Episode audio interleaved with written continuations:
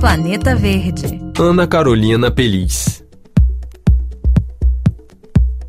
No começo desta semana, representantes de 196 países reunidos em Montreal para a Conferência da ONU para a Biodiversidade, a COP15, chegaram a um acordo histórico sobre a proteção da vida na Terra.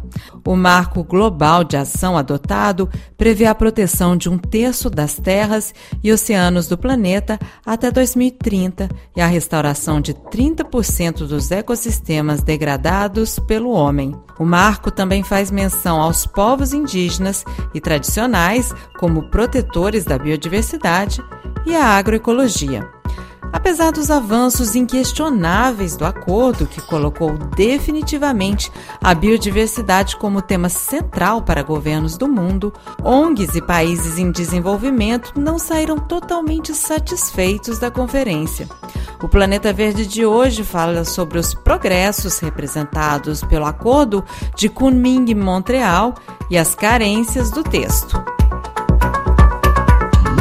COP15 tinha o objetivo de discutir um novo marco global sobre a biodiversidade após as metas fixadas em Nagoya na COP10 terem fracassado.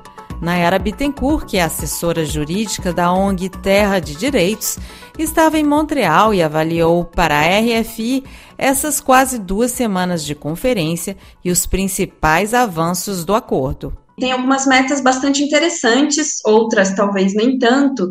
É, a principal meta, que inclusive é bastante divulgada, que é a determinação de, da proteção de 30% das áreas do planeta, respeitando também os territórios de comunidades tradicionais indígenas, né, comunidades locais. Isso é bastante significativo, é bastante importante, mas ainda se tem pouca clareza de como essa meta vai ser estipulada. Outros temas bastante importantes que foram discutidos foi é, o debate sobre sequenciamento genético digital, então, como que se sequencia geneticamente determinadas informações genéticas, né, da biodiversidade, e como elas serão acessadas e como que esses benefícios resultantes, por exemplo, de uma exploração econômica desse sequenciamento genético, vão ser repartidos com comunidades tradicionais que desenvolveram esse patrimônio genético original é, as dimensões mais objetivas de como esse, essa repartição vai se dar e como esse acesso também vai se dar, vai ficar para a próxima COP.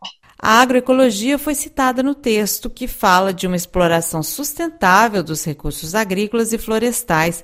Mas como que isso impacta no contexto brasileiro? A gente tem algumas dimensões sobre, primeiro, a identificação da agroecologia no texto, né, numa das metas do marco, como uma das formas de agricultura sustentável a ser implementada, a ser incentivada. Mas ela não tem um grande destaque nas metas do marco global. Assim como também não há um grande destaque, é, há uma meta sobre a necessidade da redução dos riscos de agrotóxicos, mas não se fala da redução do uso de agrotóxicos. E isso tem também muita relação com a própria posição que o Brasil assumiu durante as negociações da COP, porque o Brasil teve uma postura bastante ativa em tentar minimizar o papel da agroecologia no marco global, nas discussões é, do grupo de trabalho, e também é, no grupo de contato, e também em retirar a palavra pesticidas do texto do Marco Global. Durante toda a COP15, a questão do financiamento da proteção da biodiversidade foi fonte de tensões. A quantia desembolsada atualmente pelos países ricos é de 10 bilhões de dólares anuais. Os países em desenvolvimento pediam que ela passasse a 100 bilhões de dólares, mas a China conseguia um meio termo de 20 milhões, que não contentou muitos países africanos. A questão dos meios para distribuir as ajudas também foi de difícil consenso. Os países em desenvolvimento pediam um fundo próprio para isso, mas a União Europeia não aceitou.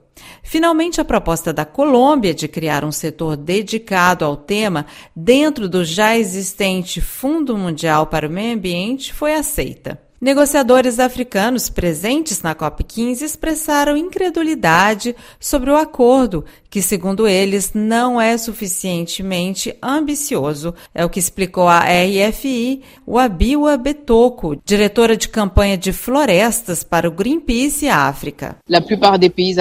A maior parte dos países africanos pediram um fundo específico porque os fundos que existem têm muita burocracia, são lentos e para ter acesso a esses fundos é muito cansativo.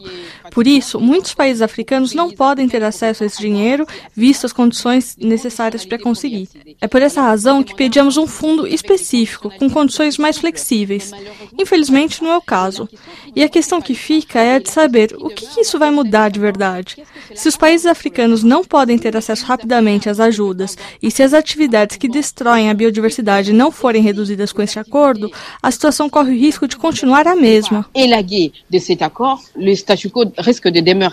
A questão que fica agora é como será a aplicação dessas novas metas? Bom, essa é uma preocupação generalizada. O risco dessas metas, eu espero efetivamente que não sejam metas fracassadas como foram as metas de Aish, mas as expectativas elas realmente estão baixas, porque é isso, não tem mecanismos de monitoramento, ainda há uma incerteza em relação aos recursos que serão aplicados para efetivação dessas metas, e mais ainda, assim, várias metas que recaem num voluntarismo, e não numa obrigatoriedade, e não em algo mais concreto, né? É, de fato, ao meu ver, isso enfraquece bastante o mar. A próxima COP da biodiversidade está prevista para dentro de dois anos.